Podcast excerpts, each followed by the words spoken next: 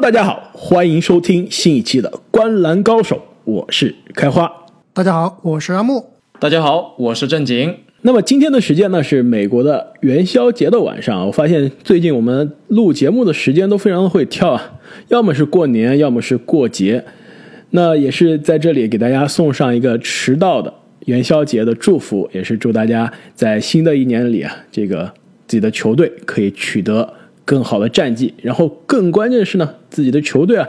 呃，即使这个战绩不行，如果进入到选秀大会啊，也能抽一个好的幸运签。即使抽的签靠后啊，就比如说我们今天要聊到的这某支球队，只抽到了当年的七号签，但也不妨碍球队选到当年最厉害的人。甚至是改变联盟历史的那个人。那这一期节目呢，其实也是可以说是《观篮高手》开播以来啊，被大家最期待，在各种留言、各种评论中提到次数最多，也是大家等待最久的一期节目了。那就是我们重返选秀大会之夜之二零零九。之前呢，我们其实是应该从大概一年半前开始做我们这个重返选秀大会的节目，是吧？我们第一期做的是哪一年？应该是二零一七。二零一七，没错。从二零一七，我们当时是一路这个一六一五一四一三一二一一一零，前不久做了一零啊，现在是终于到了二零零九啊。之前是每做一期呢，大家都说。为什么不做二零零九？是大家对于这一届的选秀啊，真的是非常期待。那我们最近这几天呢，也是把这二零零九当年的这些名单拿出来看，这一届可以说头部非常的亮眼，没错。中部呢，可能比我们之前聊过的一一啊、一二啊，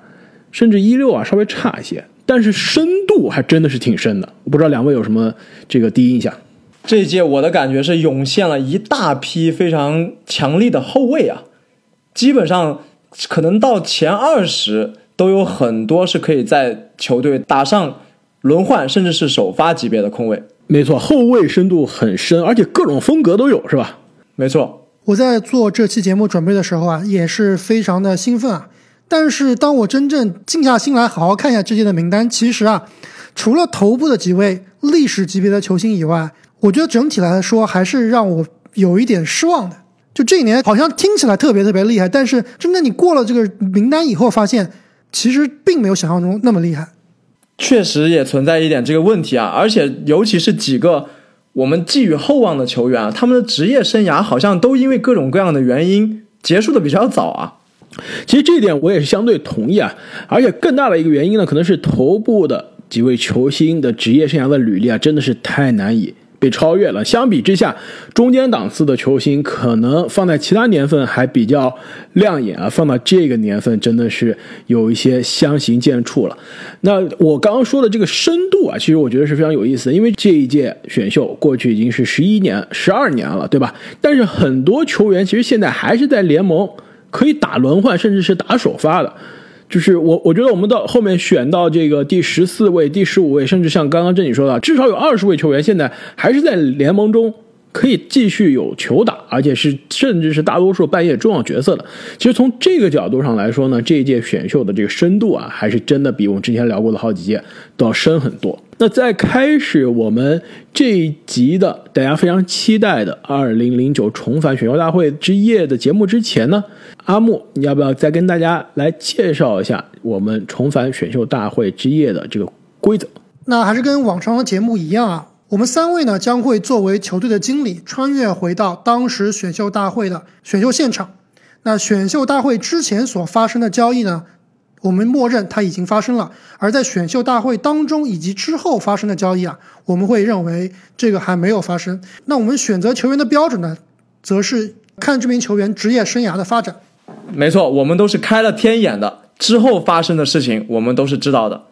没错，就相当于我们是带着过去这十一、十二年的这个回忆啊，穿越回当天去改变历史。那在正经上台宣布他的第一顺位的选择之前呢，我们也是要恭喜一下这个不是说抽到状元签啊，但是也是我们前两期《观澜高手》粉丝新春回馈的幸运中奖的听众。那一位呢，是我们在喜马拉雅官友团中抽出来的幸运听众。那他的 ID 呢，叫做“外面的世界很精彩”。那微博的获奖听众呢，ID 是 da4am，也是一个湖人的球迷，也是非常恭喜他。那也是让我们带着两位的好运啊，重新穿越回二零零九年的选秀大会现场。洛杉矶快船队以第一顺位选择斯蒂芬·库里，我想这个选择应该是没有什么悬念的吧。我觉得阿木会说有悬念，但是在我看来是没有任何悬念。我觉得没有任何悬念，第一名肯定是库里。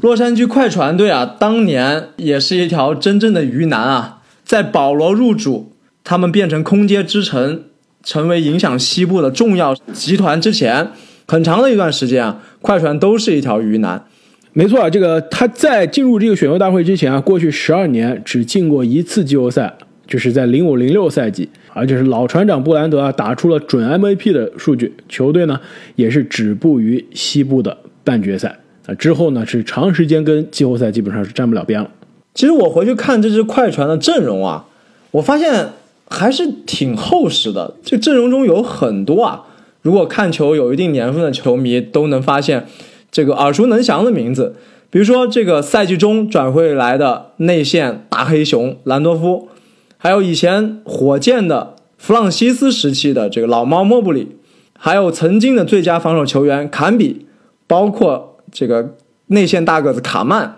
还有大胡子巴朗戴维斯。没错，他们后场就包括刚刚开花说的巴朗戴维斯，还有这个年轻的埃里克戈登啊，其实他们得分还是挺爆炸的。但是你知道这只快船啊，它最大的问题是什么吗？它最大的问题是这个内外线脱节有点严重，而且严重的缺乏投射准度。而且更关键的是，感觉这支阵容，你刚刚讲的这支阵容啊，青黄不接，对吧？年轻的球员可能真正年轻的，特别年轻，当时刚刚结束新秀赛季的戈登，前面提的什么兰多夫也好啊，这个莫布里也好啊，包括这个巴朗戴维斯、坎比啊，都感觉跟他完全不是一个时代的，都是暮年的了。对，就是青黄不接。这个球队其实这个阵容啊，肯定也是很快就要打散重建了。没错，他们那个赛季的盖帽数据啊，高居联盟第三，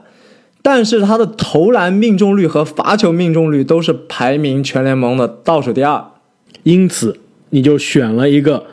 专治这个问题的球员。没错，所以说，在这个他们命中率不高、得分也低的情况下，出现了一个。史上投篮基本上是最准的，三分如喝水，罚球如送分的人。再加上啊，因为我们开了天眼，我知道后面这位球员将带来至少两座 MVP 以及数不尽的高效记录以及荣誉，所以那我在这个地方当然就会选择斯蒂芬·库里，给这支球队带来他们最需要的投射。这点我非常同意啊！刚刚你问这个选择还有没有悬念的时候，我当时以为阿木会说一下，可能还有点争议啊。但是其实在我看来，斯蒂芬·库里的这个履历啊，放在可能联盟历史上百分之九十九的选秀，就肯定是第一的选择。两个 MVP，七个全明星，三次一阵，两次二阵，一次三阵，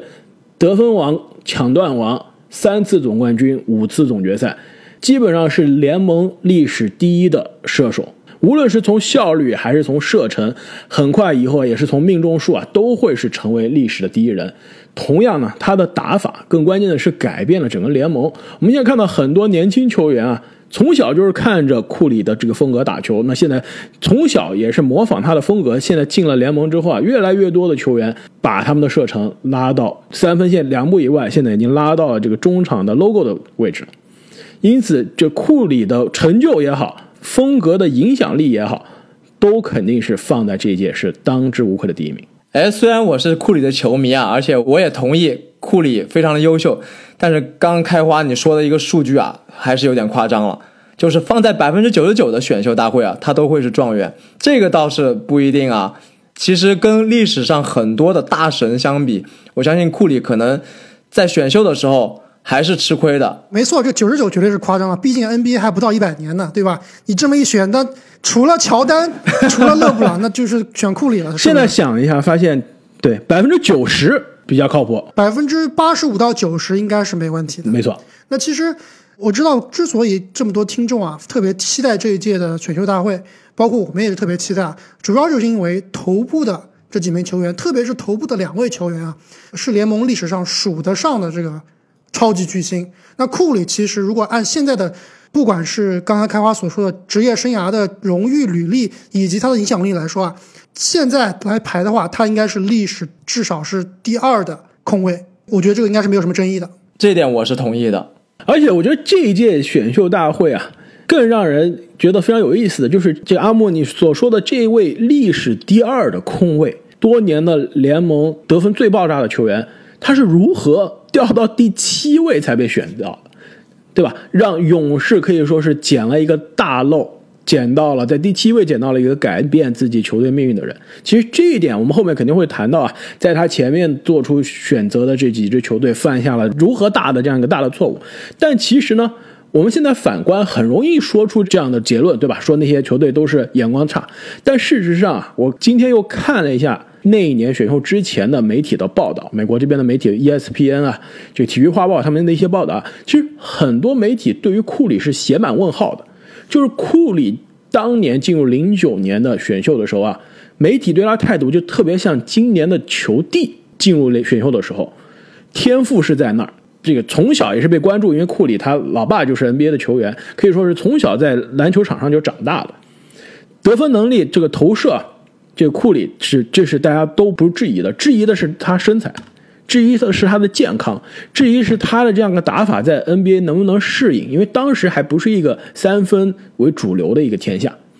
而且还是他的防守，其实大家也是对他有非常大的质疑，就特别像今年的拉梅罗，大家看到了他的天花板，但是很多球队啊都只盯着他的地板来看，所以前面有六个球队。其实是五个球队啊，一错再错，错过了这一位未来的天选之人。刚开花，你说的这个对他身体天赋的质疑啊，这一点真的是说到点子上了。我觉得直到现在，当库里取得了这么多惊人的成就之后，仍然有很多人质疑他的身体天赋，就是说他过于瘦小啊，或者怎么样。而且在很多历史的排名里面，或者是历史最佳阵容的排布里面，每当那一队出现有库里的时候。很多球迷其实都会觉得，哎，那这队不就有个防守漏洞吗？那我抓着这一点死打就行了。其实瘦小的库里啊，真的是给很多人留下一个刻板的印象，就总是觉得他身体瘦小，在这个巨人的运动里面会吃亏。但是人们往往忘记了，当你真的去看他的球，去欣赏他的球的时候，他在场上是多么的有统治力。而且正是因为他的这个打法，他的这个统治力，其实是可以延续的。如果他真的是靠身材、靠弹跳、靠爆发力、靠速度取得优势啊，他的统治力反倒是没有现在这么持久。库里的健康、这个身材被大家质疑了那么多年，那现在其实也到了三十二、三十三岁的这个年纪了，但是你可以发现他在场上的效率、统治力依然没有减少。这个赛季感觉更恐怖了。没错，二零二一这个赛季场均三十分，只比他的巅峰。第二个 MVP 的一一五一六赛季的场均三十点一分只低了零点一分，基本上就是职业生涯最高了。场均五点零个三分球，跟自己职业生涯的记录的五点一个三分球也是基本上接近自己的职业生涯最高了。这赛季的场均五点五个篮板就是职业生涯最高，就说他已经在受过大伤。三十三岁、三十二岁的这个赛季啊，依然能保持他的巅峰的状态，这一点也是说明，就是他的这样一个靠手感、靠投射的打法，其实是受年纪的影响相对比较小的。我们后面肯定要聊到这一届的有些其他的这个高位的新秀啊，吃亏就吃亏在这儿，靠的呢就是爆发力，靠的就是身体天赋，一旦受了伤，一旦年纪大了，那真的就不行了。这个赛季其实库里他是赛季初有意的去增增重了。刚刚开打的时候，这个赛季其实我们会发现他的篮下终结，包括他以前为人称道的这个细腻的手活，其实受到了增重的影响。但是我们发现，其实随着赛季的推进啊，现在他又找回了以前那种灵动的感觉，然后增重的身体也给他更好的在对抗中的保护。所以这个赛季啊，真的希望继续能欣赏这位 MVP 的表演。最后，对于库里啊，其实我想说，他其实在场上的球技是一方面啊，我觉得很多被大家忽视的是他在更衣室中的这个影响力。其实大家一直觉得库里天天笑嘻嘻的，就是非常的这个乐天派，对球迷的态度也非常的好，一直是一个乐呵呵的状态。他其实，在更衣室里面一直是一个非常好的队友，非常好的领袖。其实很多美国媒体啊，就比如比尔·西蒙斯啊，就一直把库里称作是这个时代的邓肯。就是属于你围绕他去建立球队，他作为球队核心啊，更衣室绝对不会出大乱子。就即使更衣室有其他的这个难管的球员，有库里在，整个更衣更衣室的气氛都不会差。那这一点呢，其实也是非常重要。如果我们现在是在第一顺位选择未来十年球队的核心，那你肯定是希望这个人在场上能做老大，在更衣室里也能做带头的典范。哎，你说到这个，我突然想起来，我最近看的一个视频啊，就是过年的时候，勇士队用中文给我们中国球迷拜年，其中有一段插曲非常有意思，那就是这个中国的可能是记者或者是那个活动组织者，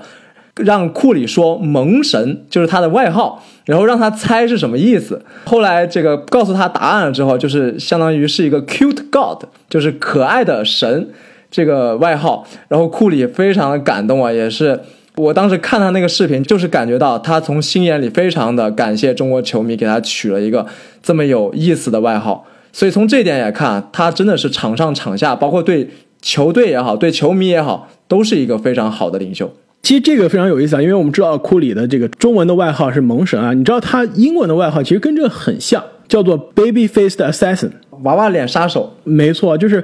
看上去非常的这个可爱，非常萌，但其实是一个冷面杀手。其实也是非常的有意思，而且跟我们的中文的外号啊，其实还是如出一辙。孟菲斯灰熊队以第二顺位选择詹姆斯·哈登，好像这个选项也没什么悬念，更没有悬念了。没错，其实我们所说的零九年这个选秀大年，其实就靠两个人撑起来的，真是就靠这两个人撑起来。而且，其实我们这个选秀签啊，其实是作弊的。就故意让阿木有二号签，可以让他来讲他心目中联盟第一的得分后卫，他最爱的布鲁克林篮网的詹姆斯哈登。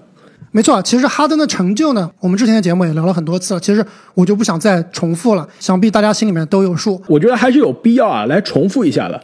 一次 MVP，九次全明星比库里是多两次啊，六次一阵也是比库里多，一次三阵，三次得分王比库里多。一次助攻王，而且还有最佳第六人。更关键的是啊，我觉得我们聊哈登的这个履历啊，我觉得我最喜欢的他的职业生涯的成就，你知道是什么吗？抢断王吗？助攻王。你光看刚刚那些数据啊，刚刚那些成就啊，是不知道过去这差不多五到六年哈登是有多强的统治力。我告诉你，这个数据啊，是我最喜欢的。二零一四年到现在，MVP 排名六次。MVP 排名前五，五次 MVP 投票前三，四次 MVP 投票前二，输给的呢分别是库里、韦少和字母。就是说，虽然他只拿了一次 MVP 啊，但他至少是有五到四次是在 MVP 的这个选择的非常靠前，而且输给韦少、输给字母的是那两届啊，甚至是输给库里的那第一次啊，其实也是非常接近的。就可以说，其实过去这五到六年啊，你要说谁是 NBA 巅峰状态，至少是常规赛状态啊最稳定的球员，其实哈登可能是最接近那个巅峰的球员之一。我开花你都吹成这样了，为什么你还是不喜欢哈登呢？主要是场下，刚刚开花说库里，场外的时候啊，我就已经预见到了。说实话，我是对哈登是充满着这个敬意的。我其实今天准备了很多啊，都是关于这个哈登的很多被大家忽视的成就。所以，这阿木，你先来讲常规的对于哈登的赞扬，我来再给你补充。我一定要今天这个通过这期节目来洗清我这个哈登黑的形象，有点难。没错，哈登可能是在我们三个人里面我最喜欢的一名球员了，也是之前。两位黑哈登的时候，给哈登辩护最多的。哎，等一下，等一下，我可没有黑过呀，没有，是我黑的太多了，让阿木觉得我一个人黑黑出了两个人的效果。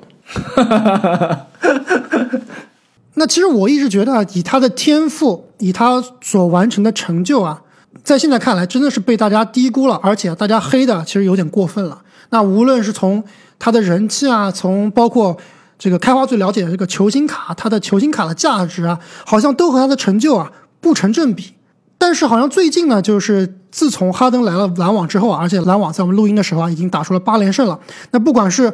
美国媒体还是国内的论坛，最近好像风向都有点转变了，好像大家也开始更加欣赏和认可哈登的实力了。其实刚刚正经所说啊，库里经常会被大家刻板印象，那其实哈登也是一个非常。会被刻板印象、会被这个媒体带风向的一名球员，我觉得哈登啊，他其实就是缺一个总冠军。那如果今年篮网这三巨头能够拿顺利拿下这个总冠军的话，我觉得哈登的历史地位啊，包括受大家尊重的程度啊，都会上一个台阶。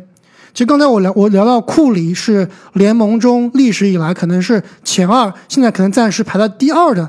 控球后卫，我觉得哈登啊，现在已经是。前四没得跑，但是我觉得他是很有可能去冲击前三的得分后卫，甚至是超过韦德的。没错啊，哈登加入篮网之后啊，给我一个很深的感觉。如果说之前啊，库里的风格就是我有一套打法，我的这个六脉神剑，这个打遍天下，你们都得怕我。那哈登的这个武功啊，可能更像是一种根据场上的形势我来控场的这种风格。那就是到了篮网之后，我们发现。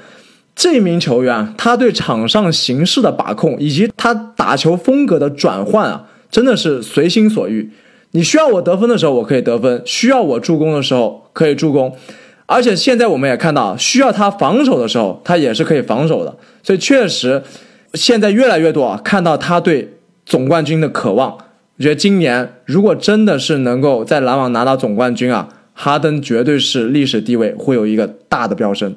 这点我非常同意啊！之前其实大家对于哈登最大的质疑之一呢，就是他是一个自带体系的球员，就是他的，而且他的这个体系跟其他体系是不兼容的。任何人你必须围着我转，对吧？我就是这个球队的主控，我的这个风格你必须适应我，要不然你就是被淘汰。其实来到篮网之后呢，就给大家最大的转变就是他其实现在变了，他放下了以前的那样一个架子。可以成为球队需要组织的时候，成成为球队最好的组织者。球队需要防守的时候，比如我们之前提过打快船的那场强强对决，就是通过防守来终结比赛。现在杜兰特受伤了，几个星期不打，他的这个得分的承担的责任又变多了，又让我们看到之前的那个得分王水平的哈登了。就是他现在可以去适应新的体系，适应不同的队友。这样的哈登是我们之前没有见到过的，或者说准确的说，在他的新秀的前几年，在雷霆的时期我们见到过，后面的火箭的老大哈登，我们就很少见到这样的一个哈登了。这之前我们说过，篮网今天的三巨头非常像大战灭霸的这个胖索尔、钢铁侠和美国队长。这哈登我们当时说就是胖索尔。其实你看这个在我们漫威故事中的索尔的这个形象的变化，他的能力的变化，其实就跟哈登一样，就是索尔。在他失去了他的锤子，又失去了他的这个星球，眼睛又被戳瞎了之后，失去了一切。他哥还是他爹，这洛基也被灭霸杀掉之后啊，他失去了一切，放下了一切，整个人涅槃重生之后啊，他变得更强了。其实哈登现在就是这样，过去那些年身边的小伙伴变了又变，季后赛呢每次走到最后都不失望。现在离开了之前的那个球队，重新来到了东海岸，重新适应了新的体系，反倒变得。豁达了，反倒在球场上打得更开了。我倒是觉得，并不是哈登改变了，而是哈登来到一个他真正能打球打得开心，而且能够有超级队友给他辅助的这样一个位置，让他打得可能更得心应手了。你觉得几年前的哈登没有现在的组织，没有现在的得分能力吗？我觉得甚至比现在的这个能力会更强。当时哈登的队友都是些什么样的球员？肯定是不能跟篮网现在这个配置相提并论的。所以，与其说是哈登涅槃重生，我倒是觉得是哈登来到一个更适合他自己的一个环境了。而且，刚刚说哈登这个第一被质疑的是他的这个自带体系啊，太吃队友了。那第二被质疑的是什么？就是季后赛，对吧？大家质疑是他的季后赛的履历。这包括我之前作为一个所谓的哈登黑，说的就是在季后赛，哈登从来没有过自己的高光时刻。从来没有在自己季后赛证明自己，的确是啊。如果我们印象流，如果我们真至是只看这个历史唯结果论，是会得出这样的结论。或者只听媒体的报道，但是呢风向。但是呢，其实说良心话，我最近把哈登的这些履历啊重新又看了一遍。首先呢，季后赛的确是有高光时刻的，我之前说过，他在季后赛是有绝杀勇士的这个履历的。同时呢，你看一下他季后赛啊进入联盟以来，每一年季后赛的这个结果啊，我给你们念一下：一零年就是他新秀赛季首轮输给了湖人，一一年西决输给了小牛，一二年总决赛输给了热火，一三年首轮输给了雷霆，一四年首轮就是一三年他换了球队嘛，去了火箭，对吧？一四年首轮是被利拉德第六场绝杀了，一五年西决输给勇士，一六首轮勇士，一七西部半决马刺，一八西决勇士，一九西部半决输给勇士，二零年西部半决输给湖人。四次输给库里，三次输给杜兰特，两次输给老詹，一次输给科比，一次输给诺维斯基，一次输给卡哇伊，一次输给利拉德。季后赛能打败詹姆斯哈登的球员，都在历史上，可能除了利拉德啊，现在可能还是在跟哈登一样为自己的历史地位而战，其他都是已经奠定了自己联盟历史地位的球员，而且历史地位都是库里、杜兰特、老詹、科比、诺维斯基这样级别的。同时呢，这十一次倒下之中啊，七次是输给了当年的冠军。过去这十一年是没有其他一个球员是能达到这种履历的，就包括当然了，詹姆斯过去十一年十次进季后赛，九次进总决赛，那这是没有办法复制独一档。除他之外，没有其他个球员说我过去十一年每年都进季后赛，七次输给是当年最强的球队。所以我们每次说哈登季后赛折戟沉沙让人失望的时候，你有没有想过哈登都打的是什么样的对手？能淘汰哈登球队的都是什么样的水平呢？而且你其实仔细看一下哈登季后赛的数据啊，可能并没有说像常规赛那么样的爆炸，但是说他拉胯吧，绝对是不至于的。其实哈登在季后赛的表现啊，一直是相当稳定的。没错，最主要的是有几个关键的时刻啊，他打的比较令人失望，所以这些时刻啊，可能就占据了大家的印象流的最重要的一部分。所以啊，刚刚在正经啊做出一号签的选择的时候啊，我当时开玩笑说阿木觉得会有争议啊，我说我毫无争议，但事实上呢，我心里还是有一点点争议的。我觉得库里当之无愧的第一，但是如果非要有人说哈登第一啊，我不会觉得那人很疯狂。我觉得如果这个赛季之后，哈登真的是如我们阿木所愿，真的是跟着篮网进了总决赛，甚至拿到总冠军啊，是可以跟库里放到一个平台去讨论的。我觉得这两个人，可能现在来说，库里的职业生涯的纯成就更高，但我觉得这两个人是代表了两个不同的类型，两个不同的方向。库里提升的是一个球队的天花板，可以把一支优秀的球队变成一支顶尖历史超级别的球队。哈登提升的是一个球队的地板，他可以把一支可以把一支垃圾球队带进季后赛，没错。带进季后赛。身边可能就是一群三 D 球员，一群射手，防守做脏活累活的，对吧？再加一个接柄抢板的内线就够了。他绝对能把这支球队带进季后赛，甚至是带进这个西部的前三、前四。所以他对于球队的地板的提升是历史级的。他这几年体现出来的单体的进攻能力也是历史级的。所以说啊，如果把哈登放到当年的那支孟菲斯灰熊队，加上阵容逐渐成熟的黑白双雄啊、康利啊这样的球员，本来就是季后赛人见人怕的一个队伍了，再加上一个哈登，可能真的能打出一番成就啊。而且他们的替补上还有名不见经传的洛瑞啊，而且他们之前一年还选了当时的天才少年梅奥。其实这支球队是非常可怕的，年轻的体系已经逐渐成型了，就差最后的这一块拼图。因此，他们选择了塔比特，这位来自非洲的大山，是吧？当时的这个选择当时以为他是恩比德，当时以为是恩比德，再差也是穆大叔，是运气好，说不定就是奥拉朱旺了，是吧？没有想到是本内特，而且这一届选秀之所以那么让人津津乐道呢，一方面是库里、哈登两个 MVP，两个历史级的天才，还有就是这些奇葩的、奇怪的错误选择，就比如说现在的第二位的这个塔比特，如果在这个位置灰熊选了库里或者哈登，那完全是改变球队历史的。但他偏偏就选了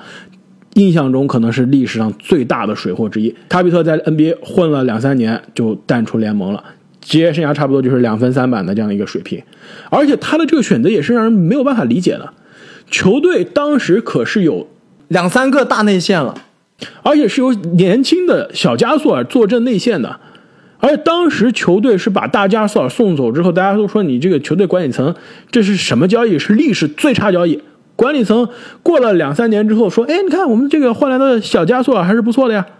如果你真的是对于小加索尔那么有信心，你为什么在这届选秀立刻又选了同样的位置的另外一个球员呢？而且在选完塔比特之后，又在夏天换来了兰多夫。这内线已经是相当臃肿了，没错，所以这个错误的选择才导致在第三顺位啊，雷霆能选到詹姆斯哈登。那后面大家知道的都是历史了，三少三个 MVP 的合体。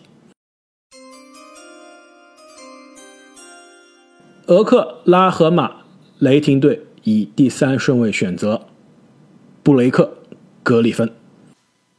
哼 我还以为开花你要剑走偏锋呢，没有想到你还是选回了格里芬啊！在我看来，这也是应该。我刚刚之所以这么说，我刚刚之所以说好奇你们会把格里芬放到哪，我就想试探一下你们的反应。看后，但是后来发现你们的反应跟我想的还是很一致啊，就是觉得格里芬是铁定的，应该是前三了。其实，在我看来，这一届是在前二有一个档次，前三一个档次。前五一个档次，就是这个档次啊，在这届是画的非常的明显的。我觉得前三这格里芬的第三是跟第四和第五是拉开差距的。如果按照我们的阿木理论啊，阿木说之前有过一个定律嘛，是吧？有个平均率，对吧？每一届可能是出一到两个名人堂，三到四个最佳阵容，五到六个全明星，是吧？差差不多。那如果这一届是一到两个名人堂的，这前两个是板上钉钉了。如果这一届呢，在名人堂数据上要超常发挥啊，这第二点五个，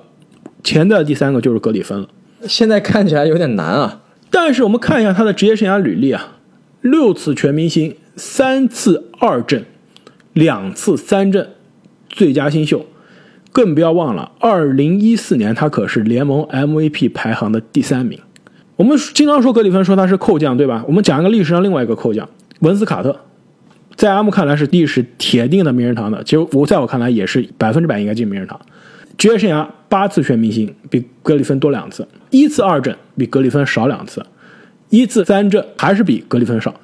另外就是最佳最佳新秀，跟格里芬一模一样。其实从历史成就上来说啊，格里芬跟很多前辈相比并不差，差就差在他的职业生涯的这个长度啊。实在有点短，不是说职业生涯的长度，因为现在还在 NBA 嘛，还在联盟，他职业生涯巅峰的长度实在有点短，跟卡特相比还是稍微差了一些。而且格里芬虽然是贵为扣篮大赛冠军，也是以扣将闻名啊，但是跟卡特的扣还是有着档次上差距。甚至我认为啊，卡特能进名人堂很大一部分原因都是因为他扣篮带来的人气。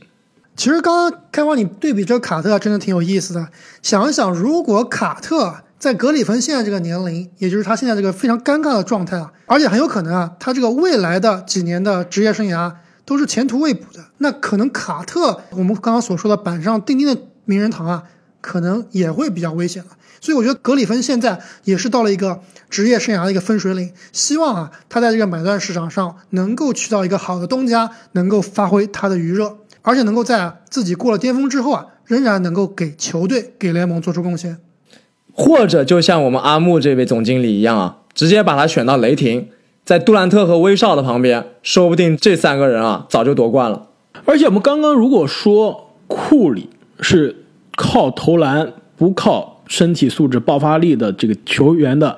这个天花板，对吧？完全是。打造了这种类型的球员，能成就的可能是历史最好的地位了。那格里芬啊，其实就是这种运动天赋爆炸类型球员的最大的噩梦。进入联盟的时候，可以说是扣遍联盟无数的爆炸扣将，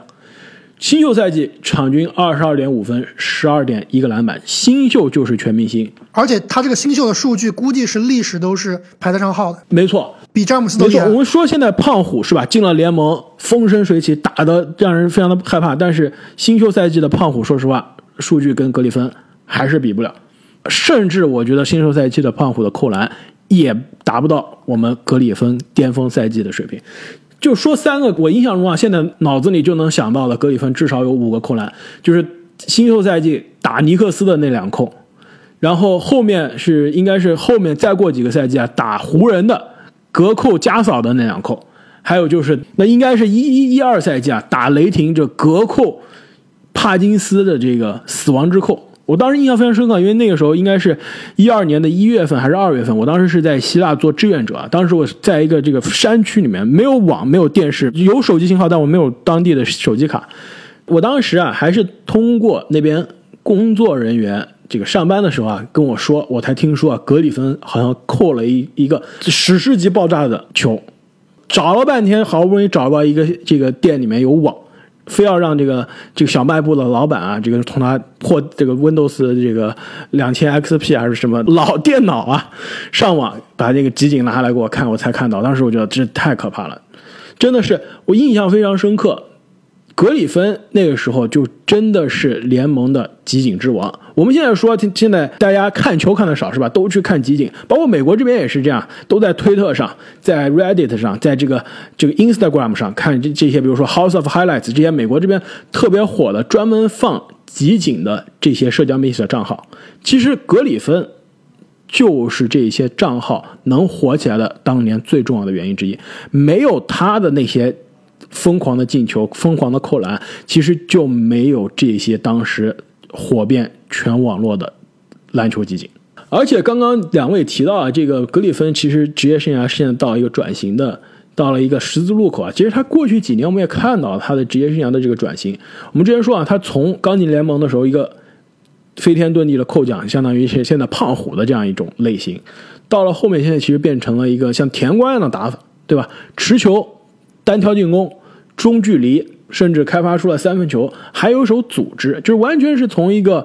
传统的这个弹跳型的、爆炸型的内线，变成了一个半小前锋、半大前锋的这样一个组织前锋的风格。其实可以看出，他也是为了留在联盟，是在不断的。这个卖力的、不断的付出的，其实我也是非常希望。虽然今年呢他的状态非常差，那上个赛季状态也是并不好，但是之前一个赛季也是联盟至少是三阵的这个水平啊，也是非常希望他可以保持健康。像刚刚阿木所说啊，在这个自由市场上能找到一个东家，能让他可以继续延续他的职业生涯，甚至是可以冲一冲季后赛，冲一冲。总冠军，而且啊，他是有这样的职业素养的。我不知道两位有没有看过格里芬在大学的训练视频啊？我以为你要说你没有看过格里芬的脱口秀。对，等会儿我知道你肯定要说他的脱口秀的。我们先说他的篮球层面。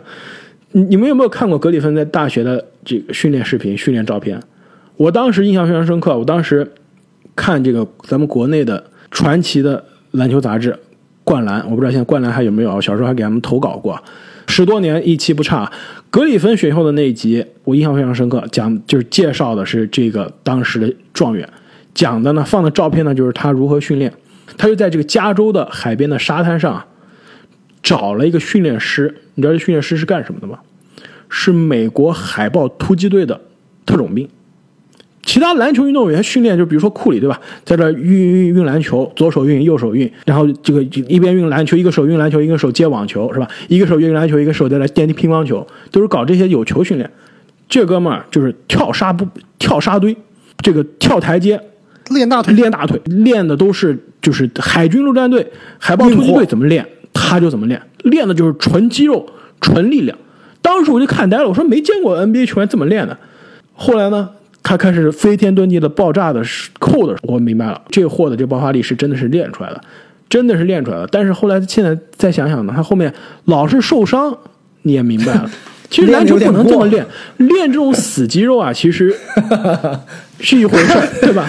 但是篮球你毕竟是一个有接触的运动，是一个这个对抗的运动，同时也是一个有球的运动，你还是要练更多结合球的这些训练。我觉得啊，我觉得这样的训练是可以减少你的受伤，比练这种死肌肉纯力量会好很多。哎，你讲这个故事真的非常有意思，而且你刚刚也提到了这个格里芬和现在这个胖虎啊，其实出道的风格非常像。我想问一下两位啊，你们觉得到底格里芬和胖虎谁更厉害？这个两个人是不是同样一个模板呢？我我觉得两个人的风格其实确实是比较类似的。那格里芬他生涯的早期或者是说中早期吧，比较幸运的一点是遇到了联盟最优秀的传球手之一克里斯保罗，所以跟他这个配合，其实一定程度上提升了他的上限。